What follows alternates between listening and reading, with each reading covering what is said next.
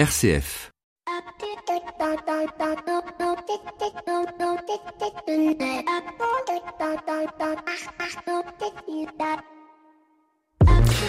Bonjour à toutes et à tous. Parlons un peu d'Europe. Dans quelques semaines, nous serons appelés à nous prononcer pour élire le Parlement européen. Une élection qui ne passionne pas beaucoup de monde.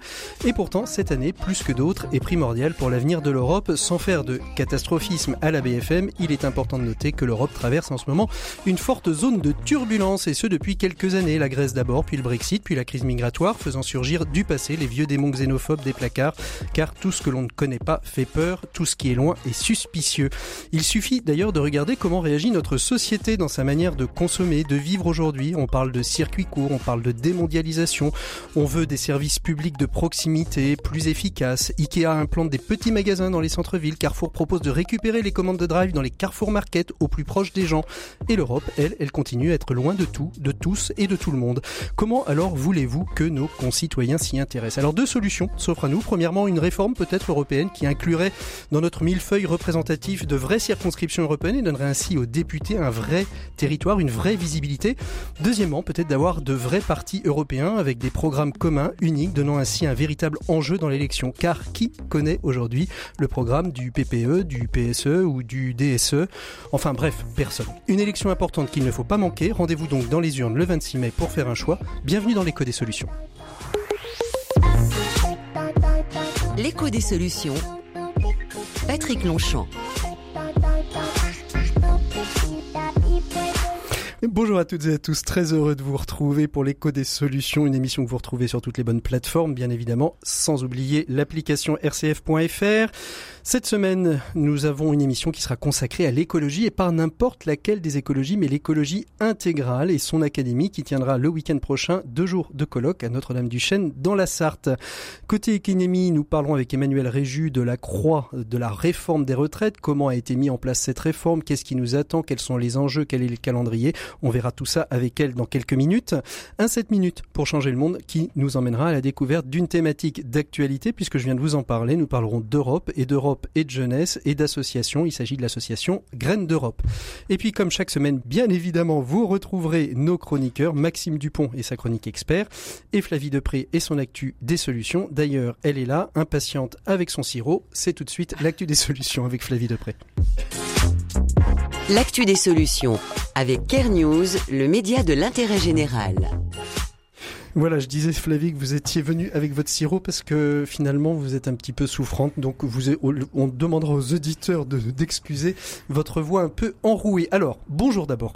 Bonjour Patrick. Alors, qu'est-ce que vous avez euh, sorti de votre besace de solutions de Care News? C'est un gros rhume. Et, gros euh, rhume.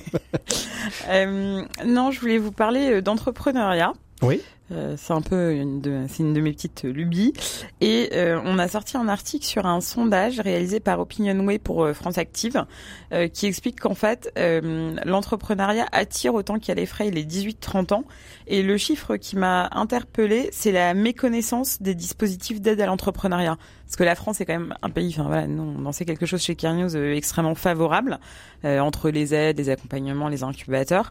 Et donc ce sondage met en évidence l'ampleur de la méconnaissance. 69% des 18-30 ans affirment ne pas connaître les dispositifs d'aide à la création d'entreprises. Mmh. Et euh, ça monte euh, encore plus parmi les 25-30 ans, alors que les chiffres sont extrêmement positifs quand il euh, s'agit d'envie d'entreprendre. Mmh. Donc c'est ce paradoxe-là que je voulais mettre en valeur. C'est quoi aujourd'hui, si on veut créer une entreprise C'est la boutique de gestion, entre autres, qui accueille les, futurs entrepreneurs, Pôle emploi bah, en fait, alors Pôle Emploi, c'est le plus gros sponsor, je pense, de jeunes entrepreneurs euh, de France.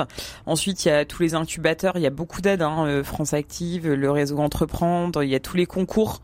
Bon après, il faut faire la part des choses entre est-ce que ça vaut la peine de passer les concours ou pas selon ce qui a gagné, mais euh, et puis mhm. c'est pas ça qui rend talentueux. Hein, mais euh, bon, en tout cas des financements. Euh, mais aujourd'hui, voilà, aujourd'hui c'est pas le problème des financements, c'est de se retrouver dans cette espèce de jungle. mon sentiment, mais là j'ai pas de j'ai pas de chiffres, c'est que la France est très très bonne pour lancer des boîtes après est très mauvaise pour les accompagner. C'est ça. Que la solitude de l'entrepreneur, c'est au bout de trois ans, parce qu'au début vous êtes injecté euh, euh, financièrement, médiatiquement, et c'est quand ça, on arrive aux trois quatre ans que là, euh, généralement, enfin vous pouvez voir dans le secteur de l'ESS toutes les tous les châteaux de cartes qu'il y a eu, c'était assez impressionnant. Il y a des gens dont on a parlé pendant un an, deux ans et qui se sont complètement plantés. Bon, ça bien sûr, on en parle un peu moins.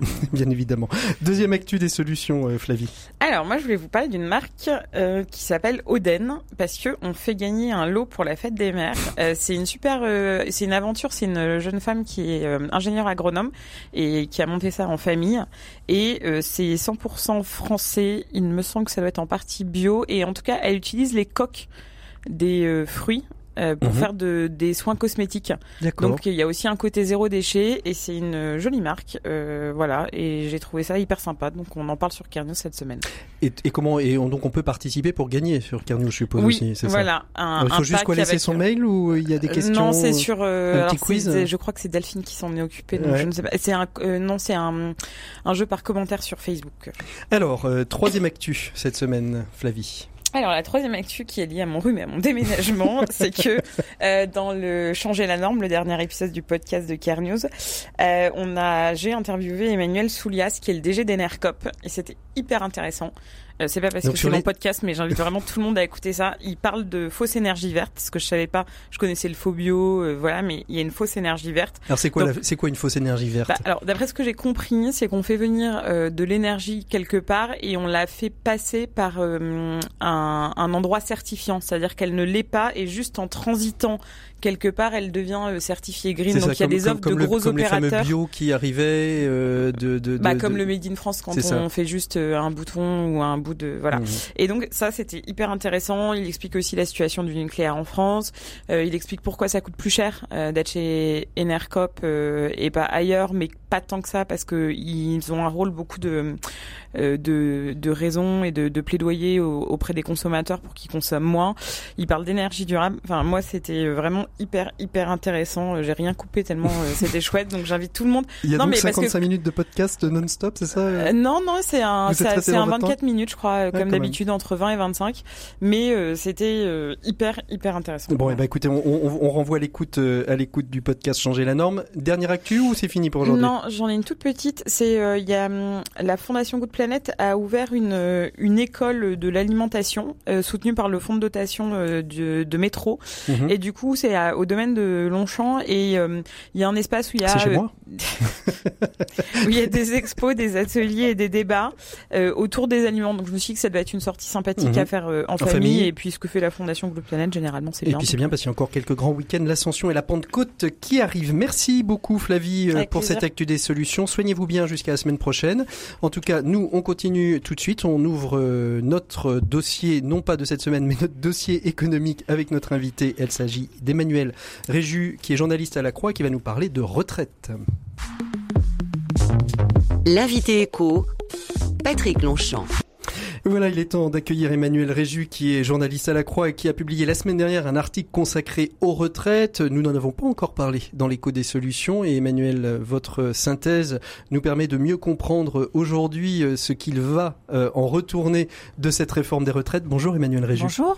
Merci beaucoup d'être avec nous. Alors tout d'abord, pour commencer, euh, cette réforme des retraites, est-ce qu'elle était vraiment nécessaire pour la rémunération de ceux et celles qui vont arriver à l'âge de la retraite euh, très prochainement alors nécessaire, c'est un débat, c'est-à-dire euh, certains vont vous dire bon, il n'y avait pas de danger financier euh, à court terme, les, mesures ont été prises, hein. il y a eu toute une série de réformes dont on se souvient, qui ont permis en fait de, limiter le dérapage des dépenses de retraite aujourd'hui. Hein. Il n'y a mhm. pas de, de risque financier à court terme. Euh, ce qui était un petit peu le, souhait du coup d'Emmanuel Macron pendant la campagne présidentielle, de dire bon, euh, le danger financier est relativement écarté, enfin en tout cas les dépenses sont sous contrôle, donc c'est le moment de regarder un petit peu dans le moteur et d'essayer de réparer un système qui est euh, au fond qui existe depuis 1945, qui, qui s'est qui, qui, est une forme de millefeuille euh, qui s'est comme ça des strates successives qui, se, sont, créées, euh, accumulées depuis 1945 sans vision d'ensemble et c'est un petit peu le moment de d'essayer de corriger les erreurs de ce, enfin les, les, les défauts de ce système et surtout d'adapter les choses euh, à l'avenir. Mmh.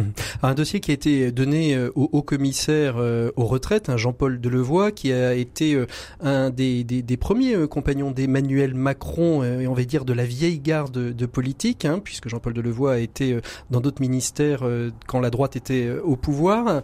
Est-ce qu'on sait aujourd'hui la méthodologie qu'il a utilisée et, pourquoi il a utilisé une méthodologie qui est un petit peu détonnante, étonnante par rapport à ce qu'on fait habituellement? En fait, ça fait un an que donc Jean-Paul Delevoye s'est saisi de, cette question et a mené une concertation dont tous les, toutes les parties prenantes ont loué euh, la qualité, euh, la sincérité, euh, la capacité de dialogue. C'est-à-dire mhm. Jean-Paul Delevoye, il fait ça très bien. Oui, il, était élu local, il a été ministre, président du CESE. c'est une personne qui inspire confiance en fait, et donc il a il a mené une concertation très systématique. C'est-à-dire que chaque chapitre de cette réforme qui est monumentale a été donc a été découpé en tranches. chaque tranche a fait l'objet de rencontres bilatérales avec l'ensemble des partenaires sociaux. Ils se sont revus, ils ont posé un diagnostic, chacun a fait ses propositions. Euh, donc, dans un esprit euh, semble-t-il, hein, en tout mhm. cas, de, de l'avis même des, des, des, des, personnes qui y ont participé, euh, dans un souci de, de, de, de, qualité et d'écoute. Mais alors, il est allé aussi dans les régions, il n'a pas fait que euh, réunir les partenaires sociaux, il est allé aussi écouter, il, a fait le tour de France finalement. Écouter, il a fait des ateliers citoyens. Euh, donc dans, dans plusieurs euh, dans plusieurs villes de France où effectivement des des, des personnes euh, soit volontaires et tirées au sort ont pu participer. Vous savez, c'est des formes de démocratie participative, mais mhm. un peu organisée. C'est-à-dire on réunit des gens pendant une journée, on leur donne des, des éléments d'explication, on leur fait un petit présentation synthétique des enjeux et puis après chacun donne son avis. Mais c'est mhm. un avis, on va dire, un peu éclairé. Quoi. Un peu éclairé. Alors, euh, ce qui est assez étonnant, et vous le disiez, il a reçu l'ensemble des, des, des, partenaires sociaux, ça s'est plutôt bien passé. D'avis des, des, syndicats, euh, ça a été plutôt une écoute bienveillante. Euh, et, et, pour une fois, j'ai envie de dire, c'est pas du côté des syndicats finalement que ça a bloqué, c'est peut-être plus du côté politique sur un enjeu qui était un enjeu majeur, qui était l'âge de départ à la retraite, l'âge des 62 ans, qu'il a réussi finalement à maintenir. Hmm. C'est-à-dire, ça a été un peu le cafouillage de, à la fin de la concertation, ce qui est toujours un mmh. peu dommage. C'est-à-dire que le, le, principe de départ de la réforme, c'était de dire, et d'un, on ne fait pas une réforme pour faire des économies, et de deux, euh, on ne touchera pas à l'âge légal de départ à la retraite, qui est mmh. pour les Français un marqueur très important. Quoi. C'était les conditions en fait pour avoir la confiance des partenaires sociaux et des assurés, je pense de manière générale. C'est dire comme ça va être très compliqué, qu'on va changer complètement le système. Si vous n'avez pas confiance et si vous dites tout ça au fond c'est fait pour faire des économies sur mon dos, ça va pas marcher. Euh, ça va pas marcher quoi. Mmh. Donc ça a été le, la petite note très discordante de la fin de la concertation alors c'est pas du fait de cette, de cette mhm. concertation, mais que dans, dans euh, au sein de l'exécutif, de la part de certains ministres, euh, il y a eu cette volonté de dire bon aujourd'hui il y a un petit dérapage prévu des dépenses publiques avec, euh, les, sommes qui ont été débloquées suite à, au mouvement social.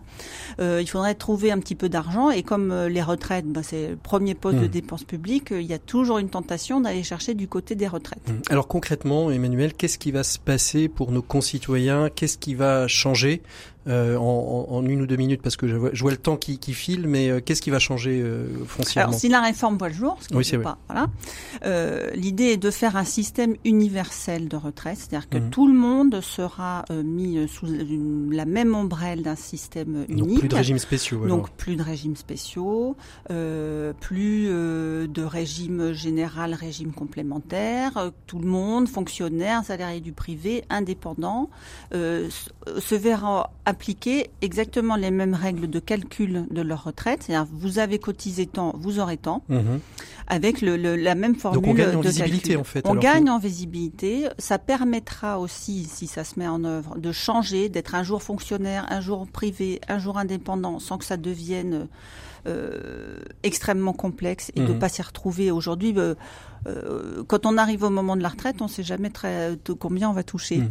Alors c'est quoi le calendrier Quand est-ce que ça passe Quand est-ce que ça va être présenté aux, chambres? Donc Jean-Paul Delevoye a fait ses recommandations fin juin, début juillet. Le gouvernement a prévu de déposer un projet de loi à la fin de l'été et la discussion au Parlement, bon, qui n'est pas encore, dont la date n'est pas encore fixée, mais normalement la réforme devrait être adopté en 2020. Emmanuel Réju, merci beaucoup de nous avoir éclairé sur ce dossier des retraites. On pourra continuer à en reparler d'ailleurs dans l'écho des solutions. On fera peut-être un dossier à la rentrée prochaine. Nous, on continue tout de suite. On ouvre notre dossier de cette semaine. On parle d'écologie, d'écologie intégrale avec nos deux invités qui sont avec nous en studio. À tout de suite. RCF, l'écho des solutions. Voilà, on se retrouve avec nos deux invités, Johannes Hermann que vous connaissez bien puisqu'il intervient régulièrement sur RCF dans euh, la chronique, euh, dans la matinale sur justement les questions d'écologie. Bonjour Johannes. Bonjour. Et je manque à tous mes devoirs parce que je n'ai pas salué euh, notre présence féminine d'aujourd'hui. Il s'agit de euh, Nadine de Vassière, c'est ça, je l'ai bien prononcé? Desvasières. Desvasières. Merci Patrick, Nadine Desvasières, euh, qui est professionnelle d'accompagnement d'associations spirituelles hein, et, de, et, aussi de, un petit peu le monde de l'entreprise, Nadine, c'est ça? Voilà, c'est-à-dire j'ai à la fois une société qui s'appelle Eti Conseil, qui fait de la RSE, ouais, responsabilité sociétale de l'entreprise, et j'ai lancé il n'y a pas très longtemps être euh, qui accompagne des associations uniquement spirituelles. Hein, donc j'en ai accompagné plusieurs bénévolement et là, j'aimerais bien en faire mon métier. voilà. Et vous, Yonès, vous travaillez aussi euh, pour la revue Limite, qui est un des copartenaires justement du colloque qui se tiendra à Notre-Dame-du-Chêne, colloque de l'Académie euh, de l'écologie intégrale. Un colloque Oui. qui se tiendra la semaine, euh, en fin de semaine, week-end, ce week-end, ce week-end déjà. 17-18 mai, et où il reste d'ailleurs des places et il faut pas hésiter à s'inscrire. oui, oui. hein. C'est ça, Nadine. Alors, on va, on va plutôt. Alors, oui, allez-y. oui, je contribue régulièrement à Limite sur les questions d'écologie, notamment biodiversité, mais mon métier, c'est de travailler en association de protection de la nature. D'accord. Donc, D'ailleurs, lors du colloque, il est prévu euh, que j'anime un petit peu une, euh, Un une balade dans la Une nature. balade. Ah, super. En plus des, euh, en plus euh, de l'atelier, si la météo le permet, puisque c'est quand même la meilleure saison pour ça. Eh bien, on va déposer des œufs à Sainte-Claire, comme on dit. On va commencer euh, tout de suite avec vous, si vous voulez bien, euh, Johannes, justement, pour euh, définir un petit peu l'écologie euh, intégrale. Alors, l'écologie, bon, euh, je pense que des définitions de l'écologie, il y en a, il y en a plusieurs. Euh, mais une écologie intégrale, qu'est-ce que ça signifie exactement? Ça veut dire que les autres écologies, elles sont euh, partielles? Alors, on peut euh, longuement débattre de ces euh, questions thématiques. Si on veut essayer de synthétiser, euh, d'abord, l'écologie, à la base, a bien une définition. Dans écologie intégrale, il y a écologie, bien sûr. Ça veut dire discipline scientifique qui étudie les relations des êtres vivants entre eux et avec leur milieu. L'écologie, à la base, c'est ça, et on ne doit jamais l'oublier. Ensuite, l'écologie intégrale, telle que l'a définie le pape François dans l'encyclique Laudato Si, c'est une approche qui d'abord se base sur les enseignements de cette euh, discipline scientifique pour en tirer une approche du monde. Ces enseignements, c'est d'abord, ce qui est absolument fondamental aussi, que euh, sur cette planète, tout est relation, tout est lié, tout est relation. Tous les êtres vivants, y compris l'être humain, font partie d'un réseau de relations absolument inextricables. Je parle là vraiment de relations biologiques, Mhm. hein, pas, euh, pas spirituelles, bon aussi, mais d'abord biologiques, de relations d'interdépendance qui font que tous ces êtres vivants ne peuvent exister que les uns avec les autres. La deuxième chose, le deuxième enseignement, c'est que l'espèce humaine, par son comportement actuel, est en train de mettre en danger l'ensemble des communautés vivantes, donc y compris la sienne, ainsi que le milieu qui permet à l'ensemble des espèces, lui-même inclus, Mhm. de survivre. Donc, si on réunit tout ça, on a cette, euh, cet enseignement, ce constat, et le pape y ajoute euh, un autre constat, après un long exposé de la crise environnementale, euh, qui est une crise euh, sociale où on constate que ce même comportement prédateur a aussi un, un impact très fort euh, entre êtres humains, notamment sur les plus pauvres, c'est-à-dire que le même manque de respect aux vivants non humains euh, est aussi un manque de respect à l'humain. Mhm. Que c'est- ce sont vraiment deux faces d'une même pièce. Donc l'écologie étant une science de relation, elle est par essence intégrale, mais euh, la, la justice sociale se rattache aussi à l'écologie par ce biais, et c'est en ce sens-là qu'on a un souci global du vivant, humain et non humain, les deux inextricablement liés, qui est ce qui, à mon avis, est le cœur de l'écologie Mhm. intégrale. Nadine, comment vous réagissez vous, vous vous auriez la même définition euh, que, que Johannes? Écoutez, moi, je ne suis pas sur le côté définition, mais je suis plus sur euh, la manière dont on a travaillé, c'est-à-dire que quand j'ai rencontré donc les frères, on a fait un petit groupe hein, avec et les frères et euh, des Parce qu'il faut dire que l'Académie euh, de, de, de, pour l'écologie intégrale est une, une idée créée, créée il y a deux ans euh, par la communauté des Frères de Saint-Jean qui se situe euh, Avion, à côté de Notre-Dame-du-Chêne dans la Sarthe. À Notre-Dame-du-Chêne, c'est le berceau, hein, voilà, c'est ça. Et donc on a travaillé sur les textes qui les avaient inspirés. dont il y avait effectivement à ce moment-là Popularum Progressio, hein, donc mhm. l'homme intégral déjà, et euh, venait de sortir, puisque moi j'ai commencé en septembre-octobre 2016, donc il est sorti en 2015, hein, euh, Laudato aussi, du pape François, qui, qui, repose la question écologique en France. C'est ça. Et mm. on a un frère, euh, qui est le recteur en l'occurrence, qui est très très euh, hands-on, hein, qui est vraiment euh, très actif sur ces aspects-là. Voilà, donc euh, c'était une base de démarrage. Ils sont euh, donc si, je comprends bien, la, question est de l'écologie intégrale. Pour résumer, euh, pour, pour, pour, nos éditeurs, ça veut dire que à la fois ce que j'en vais appeler l'écologie traditionnelle, telle qu'on peut l'aborder des fois dans, dans, nos sujets, dans l'éco des solutions, c'est-à-dire l'agriculture, l'alimentation, passe aussi par des questions plus sociales, de, de, bioéthique, de développement personnel, de, de voire même du monde de l'entreprise. C'est ça, euh, Nadine Tout à fait, tout à fait. C'est-à-dire que l'écologie, au sens euh, large du terme, va intégrer tous ces éléments. Hein. Le pape François le dit bien. C'est euh, c'est vraiment le respect. Donc c'est le développement de l'homme et de tout l'homme dans le respect de chacun et le respect de la création. Mhm.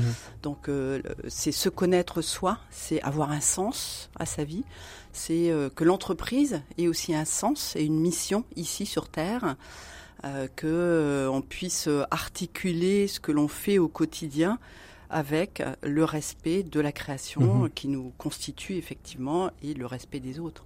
Comment on arrive à, tenir tout ça euh, dans un, j'ai dire, dans un discours euh, un peu public, euh, Johannes? Comment est-ce que aujourd'hui ça peut être entendu par le, grand public cette question de l'écologie intégrale qui, voilà, quand on parle, j'ai envie de dire, de, permaculture, quand on parle d'agriculture raisonnée, de, bio, je pense que l'esprit des gens est, est suffisamment éclairé aujourd'hui. Il l'était pas il y a peut-être il y a quelques temps, il l'est plus aujourd'hui. En revanche, dès qu'on arrive sur des questions de bioéthique, des questions sociales, en plus liées à une communauté euh, religieuse, donc euh, de la communauté catholique, ça, peut aussi poser problème d'être entendu par un public plus large que la communauté chrétienne.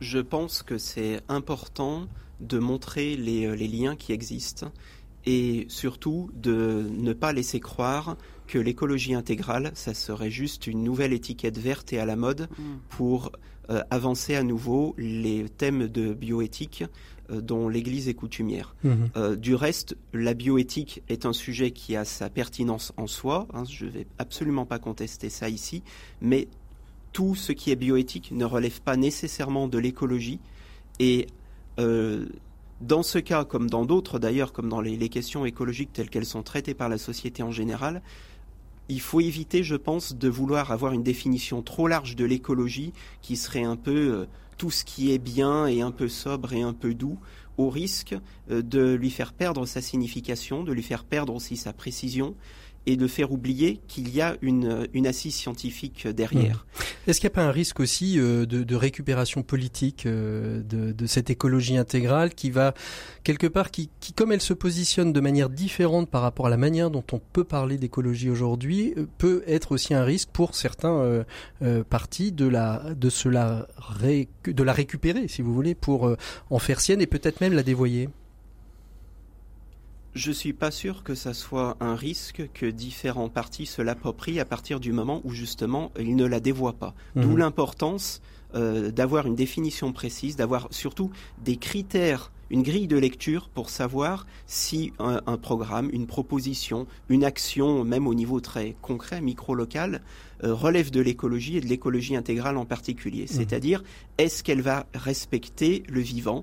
Est-ce qu'elle va améliorer la situation euh, de l'espèce humaine aux côtés des autres espèces, puisque tous sont interdépendants, euh, ici-bas?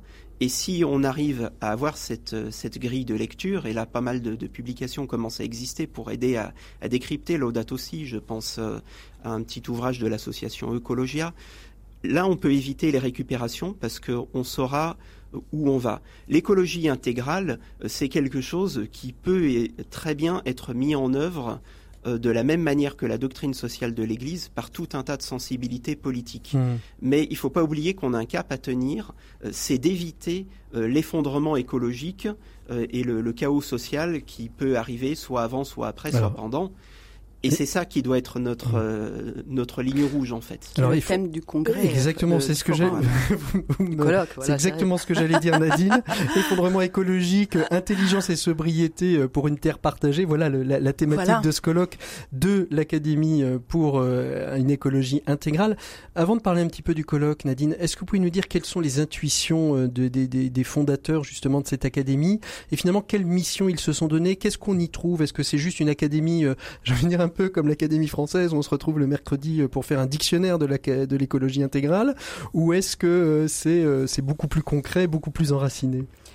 Alors, comme je le disais, il y a eu toute une démarche hein, qui a quand même duré à peu près un an mhm. pour véritablement accoucher de cette académie.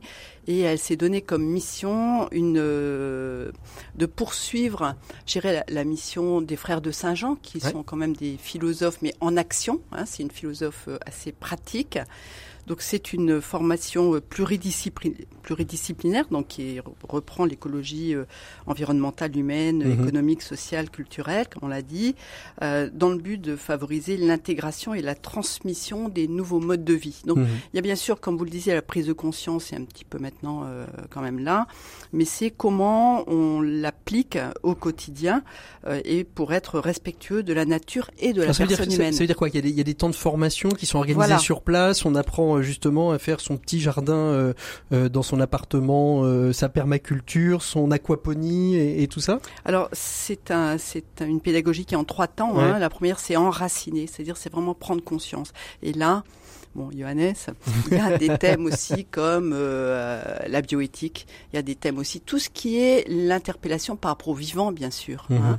Euh, tout ce qui remet en cause l'homme et qui le mécanisme, euh, qui le mécanise, mm. pardon, euh, le transhumanisme ou toutes ces choses-là, hein, pour ouais, pour vraiment avoir une vision un peu qui aide à discerner sur tout ce que l'on entend actuellement. Hein. Donc là, c'est vraiment enraciné. enraciné, c'est vraiment reprendre les, les, bases, les fondements théologiques, bioéthiques, etc. Pour également sur soi, c'est qui suis-je?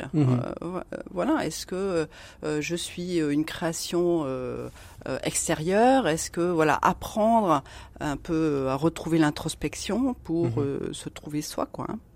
Donc ensuite, c'est discerner donc discerner ce qui est juste. Donc effectivement, on est toujours un peu dans des questionnements. Mais ensuite, il y a essaimer. Et dans essaimer, il y a vraiment une pratique qui est mise en place. Donc, euh, Donc en fait, ce que je disais sur l'aquaponie, la, sur la permaculture, sur, etc., ça vient vraiment dans un troisième temps, c'est-à-dire... Euh, là, je vous, je vous le séquence, ouais, séquence mais, en général, on essaie vraiment d'avoir dans chaque euh, dans chaque formation mhm. d'avoir un équilibre hein, mhm. pour vraiment à la fois comprendre, intégrer et être prêt à avoir une parole qui va pouvoir euh, dialoguer. Alors comment comment on arrive comment on arrive à, à l'écologie intégrale? Comment on arrive à s'y intéresser. Euh, je veux dire, les, gens qui viennent vous voir, qu'est-ce qui, quel, quel est l'élément déclencheur euh, qui, euh, qui leur donne envie de s'intéresser à cette à cette, cette science qu'est l'écologie intégrale? Alors, je voudrais dire aussi qu'on a retenu l'académie parce que c'est un peu une manière actuelle mhm. d'évangéliser aux périphéries. Mhm. C'est non pas été quelque chose d'artificiel, hein, comme je disais, ça a été vraiment assez long, il y a eu vraiment un entonnoir qui fait qu'il y a eu des questionnaires. Euh, euh, on a travaillé avec euh, chaque chaque frère, chaque bénévole, notamment Christine Dalière, hein, qui est la présidente de l'association qui soutient les, les, frères et qui est responsable de notre homme du chêne. et puis, on a vraiment travaillé sur les questions de sens, les questions de dignité. Euh, c'est un lieu, Notre-Dame-du-Chêne, c'est un lieu de guérison. Mhm. C'est un lieu, on a le Saint-Sépulcre, une reproduction mhm. du Saint-Sépulcre. Il faut venir voir, c'est un lieu très très fort. donc c'est un lieu de résurrection, de sanctification. Je reviens, je reviens à ma, à ma, question, c'est comment comment on, s'intéresse à l'écologie intégrale Qu'est-ce qui fait que une personne va venir vous voir plutôt l'académie pour se former que qu'une autre formation à la, la permaculture ou, ou autre? Alors, il y a plusieurs choses, hein. c'est-à-dire que euh, déjà le thème euh, peut, peut, attirer, donc effectivement la permaculture, hein, c'est mhm. un thème euh, qui est très fort, et avoir la permaculture non pas sur le plan technique, mhm. mais sur un plan beaucoup plus de sens, qui prend tout son sens par rapport à la création justement. Hein. ça peut être un intervenant aussi qui a une, image forte, et puis bien sûr la l'atmosphère de Notre-Dame-du-Chêne, euh, le fait qu'il y ait euh, la basilique, euh, le fait qu'il y ait frère de Saint-Jean. voilà, c'est aussi trouver un, je dirais un, peu un cocon, un mhm. accueil et une qualité d'accueil. Mhm. Hein. je pense que c'est ça qui attire les gens vraiment. Johannes, comment vous en êtes arrivé vous à l'écologie intégrale? C'est le, texte du pape, Laudato aussi, qui vous a fait prendre conscience qu'il y avait une autre manière peut-être d'aborder la question écologique? Oh non, ça vient de ça vient de plus loin. Bon, déjà pour commencer, euh, je suis venu à l'écologie euh, par la protection de la nature euh, il y a bien longtemps, hein, mhm. quand j'avais moins de 10 ans, en étant ah abonné à la Hulotte. Ah, voilà, qui est, qui est une, une, revue qui non seulement est d'une précision documentaire extrême, mais surtout qui incite à l'émerveillement sur euh, une nature de proximité, pas des mhm. choses incroyables qui sont au bout du monde, mhm. mais le constat de ce qui est là devant nous euh, et euh, avec quoi nous interagissons pour le meilleur et pour le pire. Donc à la fois l'émerveillement, la fragilité, la responsabilité de l'homme de, de, protéger tout ça. Donc ça c'est le c'est le thème qui m'a qui m'a amené à, à, faire ce métier en association de protection de la nature depuis maintenant plus de 20 ans. Pour ce qui est de l'écologie intégrale, c'est-à-dire faire le lien avec euh, euh, le, souci euh, de, de, la dignité humaine, disons réunir les deux, les, les, deux thèmes étaient importants bien sûr, mais le fait de les réunir c'est des réflexions qui avaient commencé en amont de Laudato Si. Hein. Laudato Si euh, est le fruit aussi de toute une évolution. Donc c'était des réflexions que j'avais pu croiser sur des blogs comme le site de Patrice de Plunkett, mhm. ou euh, en réfléchissant aux questions de, décroissance et en dialoguant avec euh, pas mal d'autres chrétiens qui se posaient ces mêmes questions. En fait, on s'est aperçu qu'il y avait tout un, tout un bouillonnement d'idées pour, pour réunir tout ça, réunir tous ces fils dans une même main. Euh, et, là, c'est Laudato aussi finalement qui a réalisé cette synthèse et qui a donné un élan à, des initiatives euh, comme concrètes et aussi voilà et euh, de formation ou de pensée comme l'académie, mhm. mais qui existaient en fait dans le monde entier. Mhm. On a eu la chance de participer à des colloques internationaux au Vatican sur le sujet. C'est impressionnant de voir à quel point ce, mouvement était vraiment euh, lancé de partout, en particulier dans le tiers-monde, où les questions écologiques, sociales et le lien entre les deux sont une réalité vraiment très très crue du quotidien. On mmh. pense à la déforestation, euh, aux paysans au Sahel menacés par euh, à la fois le désert et les terroristes. Mmh tous ces liens en fait se sont se sont réunis d'un coup. Mhm. Est-ce que euh, quand on arrive à, à, l'écologie euh, intégrale, euh, quand on commence à s'y intéresser, il y a, y, a, un pan auquel on, on a l'impression, on, on, a le sentiment en fait que l'écologie intégrale est un travail personnel, ça doit être aussi un travail collectif et communautaire. vous qui approchez un petit peu le monde de l'entreprise, Nadine, comment est-ce que le monde de l'entreprise s'empare de cette question de l'écologie intégrale? Très versé RSE aujourd'hui. Hein, euh, Flavie euh, nous l'annoncera la semaine prochaine dans son actu des solutions, puisqu'on a, on a travaillé un petit peu en amont euh, les, les, prochaines éditions. La France est classée troisième dans sa, dans troisième dans un baromètre sur la responsabilité sociale des entreprises. Comment elle s'empare de cette question de l'écologie intégrale aujourd'hui? Alors moi j'ai vu beaucoup d'évolutions. Hein. J'ai commencé en 2007 en fait après une carrière dirigeant dans un grand groupe. Voilà. Euh, et euh, donc au départ, quand on disait, je devais dire développement durable adapté à l'entreprise, parce que les personnes ne comprenaient pas, euh, qu'est-ce que vous voulez faire, bon. et je dirais qu'au départ, ça surprenait et ça y allait beaucoup par initiative. Et des petites initiatives qui étaient liées à des personnes qui à droite, à gauche, bon, puis on se dit, ah, bah, tiens, on va le mettre dans le rapport, et puis on, doit faire un rapport après. Mmh, hein, le fameux rapport RSE. Le fameux rapport RSE, et puis au fur et à mesure, ça s'est structuré. Donc ça s'est structuré très souvent lié aux usines. Avec des ingénieurs qualité, et puis communication avec des gens qui parlaient bien, euh, qui faisaient des beaux rapports justement. Hein. Euh, et maintenant, c'est devenu une discipline à part entière, et je pousse vraiment pour que la RSE soit, je dis, c'est un peu familier, mais la farine du gâteau et pas la cerise sur le gâteau. Mmh. C'est-à-dire que et la loi Pacte, bon, ah, il y a beaucoup, ah, il y a beaucoup de choses à dire.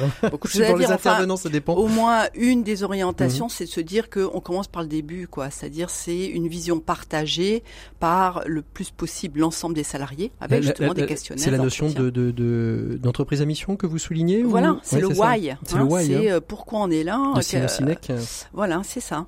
Donc euh, vraiment de travailler sur la vision à long terme et justement sortir un peu du court-termisme des du three quarters que l'on on doit euh, mhm. euh, donner aux financiers. Euh, donc être sur une vision plus long terme de 7, parfois 10 ans, j'ose même réfléchir. Même les entreprises sont, prêtes à ça aujourd'hui? Parce ah, que ça, c'est, elles le font. Non, pas le choix. elles n'ont pas le choix. Elles n'ont pas le choix parce qu'elles vont perdre des marchés, elles vont perdre des collaborateurs ben voilà, c'est effectivement pouvoir regarder aussi ce qui se passe ailleurs, mhm. parce que bon, la France n'est pas forcément en avance sur tout, et donc euh, ce qui se passe dans d'autres pays permet aussi de se dire voilà, il y a des hypothèses de ce qui pourrait se passer ici. Hein. Mhm. Et moi, je travaille beaucoup avec des PME en fait, donc les PME ne sont pas forcément appelées, alors on travaille parfois à 5-7 ans. Mais mhm. ensuite, la mission et les valeurs. Les valeurs, c'est les fondements de l'entreprise. Johannes, vous qui travaillez dans la, protection de, de, la nature, justement, le monde de l'entreprise, vous le, vous le côtoyez parce qu'on dit souvent que l'entreprise est, est très euh, polluante et pollueur, peut-être moins maintenant? Ça, ça dépend laquelle. Ça dépend. euh, là encore une fois, je vais, je vais dire que j'aime pas trop segmenter. Ne une segmentons pas alors. Euh, elle fait partie d'une société et ce que j'aimerais, moi, c'est que l'écologie, et l'écologie intégrale euh, en particulier, arrive à être euh, la farine du gâteau de la société, et pas mhm. seulement de tel ou tel de ces éléments. Parce qu'il faut quand même pas oublier que l'écologie, c'est ce qui nous permet euh, d'habiter notre planète. Mhm. Hein, à l'échéance de 20 ou 30 ans, par exemple, la FAO nous annonce le risque d'un effondrement de nos productions agricoles. Donc c'est quand même des échéances assez brûlantes qu'on est mhm. obligé de prendre en compte quand on dit on n'a pas le choix les entreprises, pour elles, dans la situation actuelle, elles prennent beaucoup l'écologie comme euh, une contrainte supplémentaire. Voilà, c'est de l'argent à dépenser, c'est des organisations différentes, euh, parce que c'est pas encore rentré dans les têtes, rentré dans les mœurs de se dire qu'on doit le prendre en compte, comme on a appris à, pris en compte, à prendre en compte ces 150 dernières années, euh, la, sécurité au travail, fut un temps, une, un accident mortel, s'était accepté avec une indifférence brutale, mhm. mais aussi tout ce qui a trait à l'hygiène, hein, au tournant des années 1880-1900. Euh, il y a tout un tas de, de, choses qui apparaîtraient aujourd'hui comme des, des, contraintes financières terribles, mais qui sont toutes naturelles parce que de toute façon, la société les exige. Les mmh. citoyens ont dit à un moment donné, bah non, on n'accepte pas qu'il y ait des catastrophes euh, comme, comme à Courrières en 1906 ou, euh, ou que l'eau soit polluée et qu'il y ait le choléra en plein Paris. Et petit à petit, on s'y est mis eh ben, ça, ça doit commencer, ça doit devenir pareil avec l'écologie et ça commence timidement. mais il faut, que, il faut que ça arrive de partout. Sauf, sauf que chacune, chacune des, des, des, des, innovations, chacune des mises en place euh, a toujours été liée à une catastrophe. Euh, à une catastrophe. Aujourd'hui, on a l'impression que cette catastrophe, même si euh, on, on, va droit dans le mur, tant qu'on ne l'a pas vécue concrètement, et j'ai envie de dire, c'est à peu près la, la, même chose que pour l'incendie de Notre-Dame. Hein. On cherche des sous pendant des dizaines d'années pour restaurer cette cathédrale, le toit flambe et on trouve un milliard. Euh, donc la, la, question elle est là, c'est quelle catastrophe faut-il attendre ou dans quelle catastrophe sommes-nous déjà mais que nous ne voyons pas pour, euh, pour agir? Alors, réponse B. En fait, on y est déjà. Euh, il y a déjà. Mais on l'aperçoit pas. Euh, voilà. Ben peut-être que là, c'est un problème aussi d'information. C'est tellement un souci auquel on n'est pas habitué. Euh, habiter cette planète sans se soucier de son habitabilité, ça, ça, a tellement tombé sous le sens pendant des siècles. Et puis tout d'un coup, notre, euh, notre pression sur elle a augmenté de manière exponentielle. Mhm. Euh, on, on, tape sur le, sur le sol du, du balcon euh, sur lequel on se trouve, non plus avec une, un cure-dent, mais avec un marteau-piqueur. Ben le, le, balcon il va tomber. Euh, on a beaucoup d'informations quand même sur euh, l'augmentation du nombre de catastrophes euh, climatique euh, d'un bout à l'autre mmh. du monde. Mais effectivement, je crains que qu'on attende la vraie catastrophe et la catastrophe euh, ici dans, dans nos régions où on pourra pas se dire oui mais c'est des pays qui n'ont pas les moyens de faire mmh. face c'est entre guillemets normal alors, avec un horrible cynisme. Alors qu'est-ce qu'on pourrait, parce que je vois le temps, le temps qui passe et qui file, mais qu'est-ce qu'on pourrait, euh, qu'est-ce qu'on pourrait dire concrètement à des entrepreneurs qui nous écoutent, à des particuliers qui nous écoutent, euh, pour se mettre dans une démarche euh, d'une écologie intégrale? Si je comprends bien, dans, dans le monde de l'entreprise, Nadine, ce qu'il faut concevoir, c'est à la fois la dimension écologique traditionnel, c'est-à-dire euh, réduire euh, les, gaz à effet de serre, euh, réduire les déchets, enfin tout ce qu'on entend aujourd'hui assez régulièrement. Mais ça veut dire aussi travailler sur la dimension sociale de l'entreprise au sens de l'attention qu'on porte qu'on porte aux uns et aux autres, sur la manière de travailler, sur la non? Non, c'est-à-dire c'est le prend, excusez-moi, mais non mais j'ai rien compris, c'est bien pour ça que je vous ai invité d'ailleurs. Il y a bien la vision, la mission, les valeurs. Je voulais continuer, c'est qu'ensuite on travaille sur les objectifs, les ambitions de l'entreprise, mais aussi les axes stratégiques. Et tout ça doit intégrer justement le regard euh, euh, écologique. Mhm. C'est pas juste comme pour les frères, c'est pas juste la cerise sur le gâteau euh, où on parle d'écologie. Ça doit, euh, tout doit être inspiré par ça. Mhm. Hein, et ça porte bien son nom d'intégral justement pour ça? Mais bien sûr, mais bien mhm. sûr. Et moi, pour comment se mettre en place, je vous invite à venir au colloque. C'est vraiment cette semaine. C'est la semaine prochaine. Vous êtes ça s'appelle vous me faites toutes mes transitions. écologique. c'est ça. Alors comment on fait pour s'inscrire à ce colloque? Alors euh, c'est très simple. C'est pas très cher en plus. Hein, J'ai regardé, ça reste quand même très très honorable. Moi, je leur dis toujours d'augmenter les prix, mais ils veulent pas. Et ben c'est exactement ce que je me suis dit en lisant. Je me suis dit, il y a d'autres colloques qui prendraient beaucoup plus cher, bien sûr, avec, des intervenants peut-être de, moindre qualité. Intervenants, donc euh, on va sur www.académie-écologie-intégrale au singulier euh, non. Je pense qu'on a perdu les auditeurs là. Ouais. Bah c'est vous, vous, tapez dans Google tapez colloque académie, écologie, écologie intégrale, on les retrouve. On les retrouve. Voilà, sans aucun problème. Et un, un programme très très riche hein, avec différents intervenants, des hommes politiques, un conseiller régional. Je dis ça parce que euh, souvent dans ces colloques-là, on les a pas souvent les politiques et surtout des, des, des, des hommes politiques engagés, des économistes euh, chrétiens, euh, Loïc oui. des philosophes, Thibaut Coulin, Colin, vous-même, Johannes Hermann, vous serez présent, vous ferez des ateliers. Nadine, vous-même, vous serez présente? Non, je serai présente mais en back office office.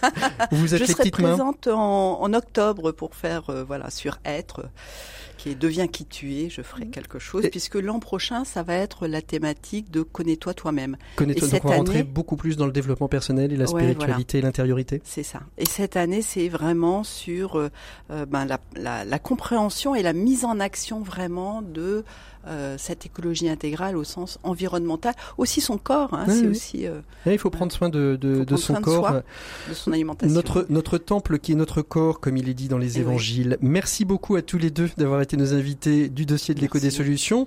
Nous, on va continuer tout de suite avec notre chroniqueur expert. Il s'appelle Maxime Dupont. Et il nous parle de sport aujourd'hui. L'écho des solutions, les experts. Allez, il est temps de retrouver Maxime Dupont et sa chronique expert. Bonjour Maxime, aujourd'hui dans votre rubrique expert, on parle de carte de visite. Oui, on parle de carte de visite, Patrick, ou plus précisément de ce qui est écrit sur les cartes de visite, qu'elles soient papier ou digitales, puisque en quelques années, la manière dont on nomme les gens dans l'entreprise les titres qu'on leur donne est devenu un terreau de créativité spectaculaire. Alors, peut-on isoler quelques grandes tendances? Oui, Patrick, première tendance forte, la tendance Google Translate. Tout le monde a maintenant un titre écrit en anglais. Ouais. Vous vous souvenez qu'il y a quelques années, on parlait de PDG, de vice-président ou de directeur commercial Eh bien, c'est fini. Aujourd'hui, ces personnes qui font exactement le même travail, toujours en France, et disons-le la plupart du temps avec des clients très majoritairement francophones, s'appellent désormais CEO, Deputy General Manager ou Sales Vice President. L'influence des jeunes pousses, pardon, des startups y est pour beaucoup. J'ai par exemple rencontré le créateur d'une application visant à aider les gens à mieux parler français, qui se présentait comme CEO et co-founder. Allez, deuxième tendance forte.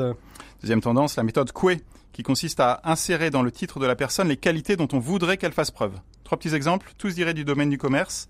J'ai été amené à travailler avec un responsable du succès client, un chargé de l'intelligence commerciale et une responsable de l'excellence commerciale. Et en y pensant, c'est bien réfléchi, parce que mécontentement client, manque de réflexion stratégique ou médiocrité commerciale, ça serait peut-être plus proche de la réalité, mais beaucoup moins vendeur. Ah nettement moins. Et là, une dernière tendance comme ça, pour terminer. Une dernière tendance, qui est une tendance si forte que je vais coupler sa présentation à une revendication personnelle qui me semble bien légitime. C'est la tendance officer. Vous avez dû le noter, tout le monde devient quelque chose officer. Le CEO a remplacé le PDG, le CIO, nous venons du patron de l'informatique, mhm. le CFO, alors que quand même DAF, ça a claqué, le COO, Alors lui, avant, on l'appelait le patron de la logistique, le CMO, directeur marketing, le DPO, directeur juridique, etc., etc. Cela donne lieu à des concours de créativité puisque tout le monde veut être officer. Mon préféré, évidemment, le CHO. C'est quoi alors? Bah, C'est le Chief Happiness Officer, qui n'est donc en charge de rien de moins que du bonheur des salariés. Ah, c'est merveilleux. Ouais, vaste mission remplie de baby-foot, de verre après le bureau, de concours de pulls de Noël, d'installation de salles de sieste, de décoration de la cafétéria, de distribution de fruits frais, etc. Mission extrêmement ambiguë quand on pousse un peu la réflexion, mais là, on s'éloignerait des cartes de visite. Bon, alors vous avez parlé d'une revendication. Oui, tout à fait, Patrick. Au vu de ce que je viens de vous dire, il me semble que vous serez d'accord avec moi pour reconnaître que le titre dont vous m'affublez, de chroniqueur, est absolument réducteur et ne me permet pas de m'épanouir dans ma mission.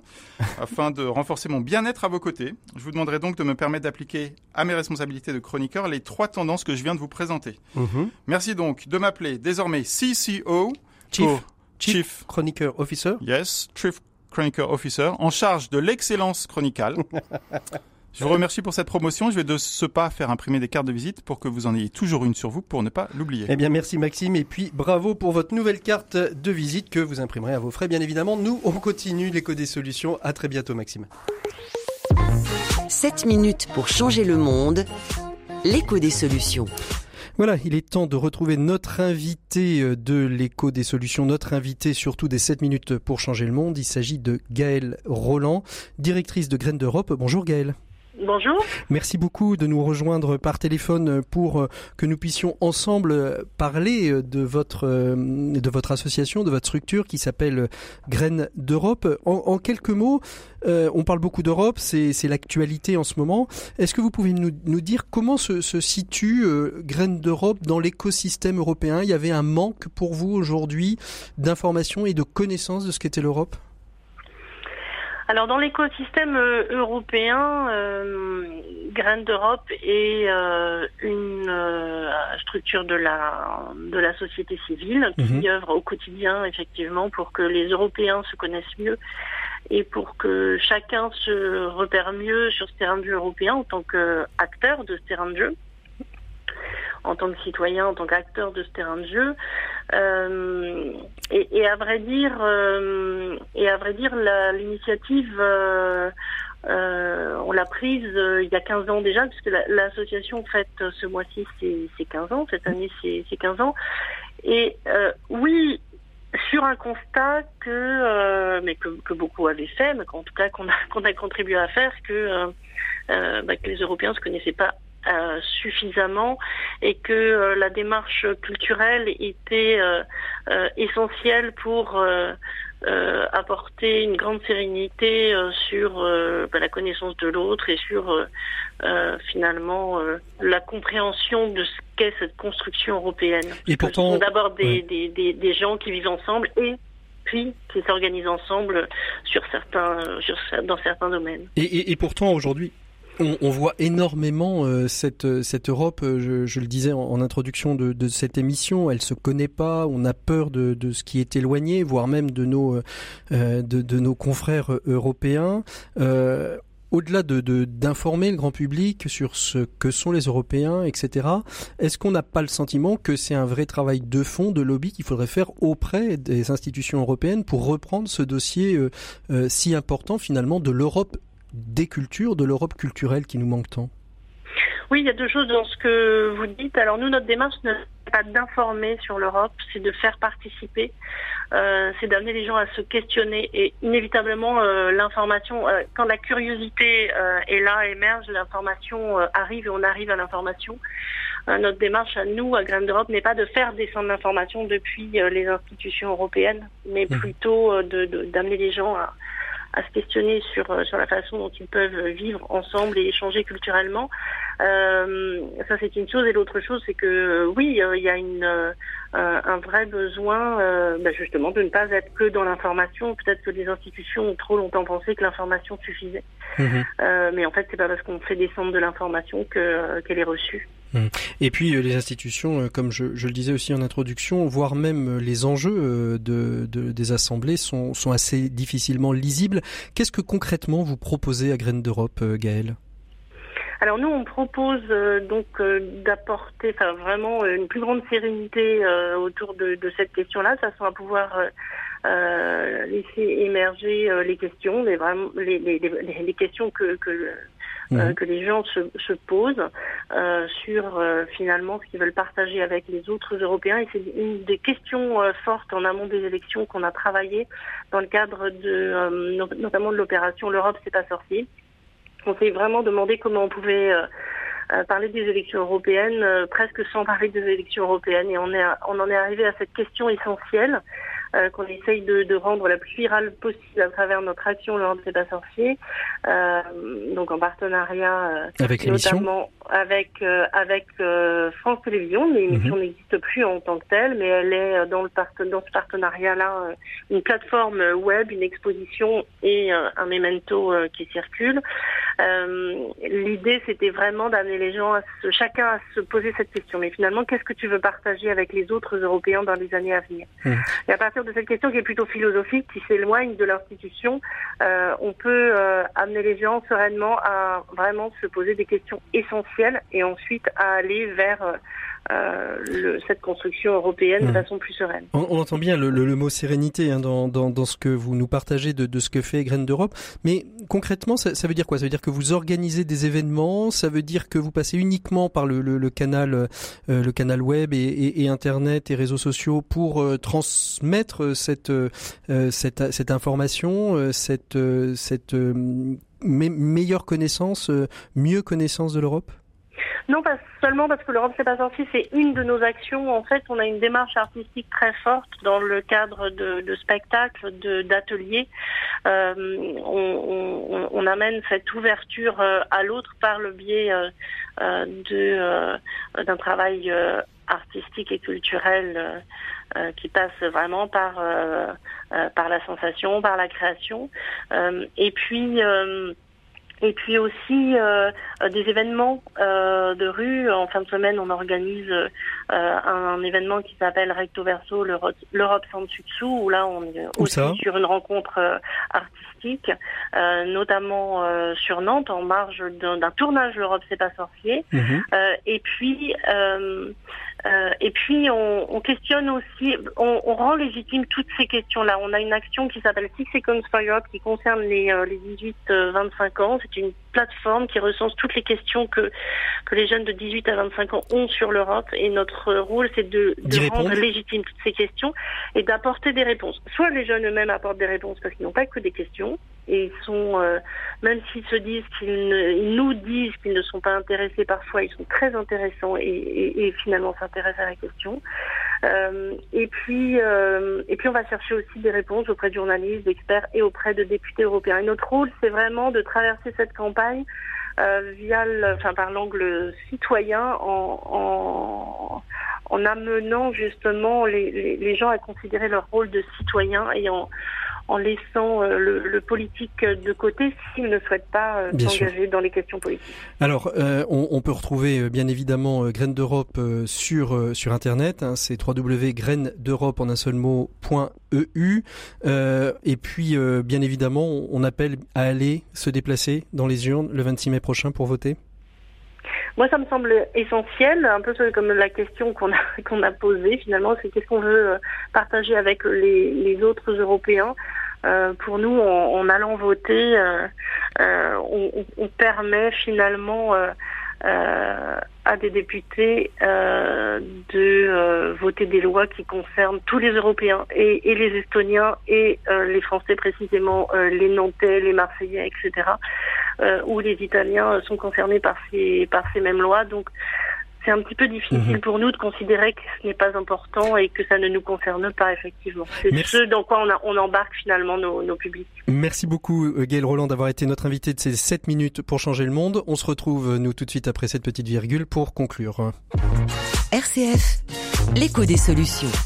Voilà, on se retrouve juste pour conclure. Euh, et Nadine, vous vouliez juste nous dire qu'on pouvait donner pour ce colloque hein, et pour l'académie très rapidement. Hein, oui, alors euh, la communauté donc de l'académie pour une écologie intégrale a besoin pour démarrer leur chantier de réinsertion de 10 000 euros. Il faut acheter une serre, il faut acheter des outils. Un et tout ça, on peut aller sur le site internet, c'est ça? Voilà, académie pour une écologie intégrale. Ils et c'est une forme de, de, crowdfunding. Et puis venez, venez, venez, venez, aux, euh, inscriptions. Voilà, il y a un TGV tout près, sablé. Voilà, Super. On va vous chercher. Merci beaucoup à toutes et à tous d'avoir été nos invités de, de cette semaine dans l'écho des solutions. On se retrouve la semaine prochaine. En attendant, bonne écoute des programmes de RCF. À très bientôt. Au revoir.